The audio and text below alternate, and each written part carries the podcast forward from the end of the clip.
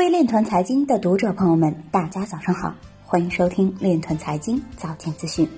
今天是二零二零年五月七日，星期四，农历庚子年四月十五。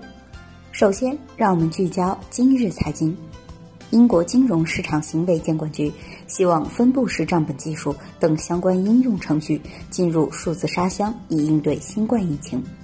荷兰货币管理局要求荷兰加密公司必须在五月十八日前向央行注册，否则将停止运营。西路一点已上线保护原创者权益的区块链系统。区块链项目落户马鞍山软件园，打造档案信息化产业新高地。比特币核心开发者四月提交的代码次数创历史新高，加密交易持有的 USDT 与比特币价格之间呈反相关关系。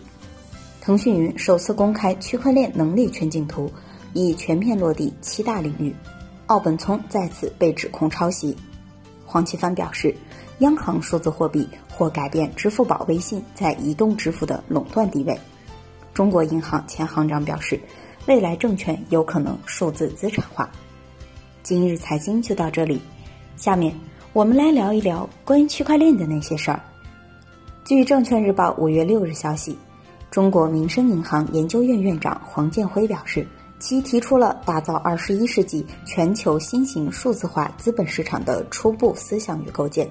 构建平台的大方向是运用区块链等数字化技术及平台战略。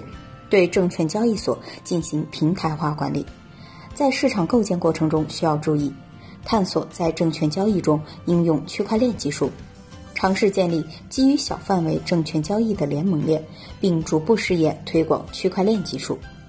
以上就是今天链团财经早间资讯的全部内容，感谢您的关注与支持，祝您生活愉快，我们明天再见。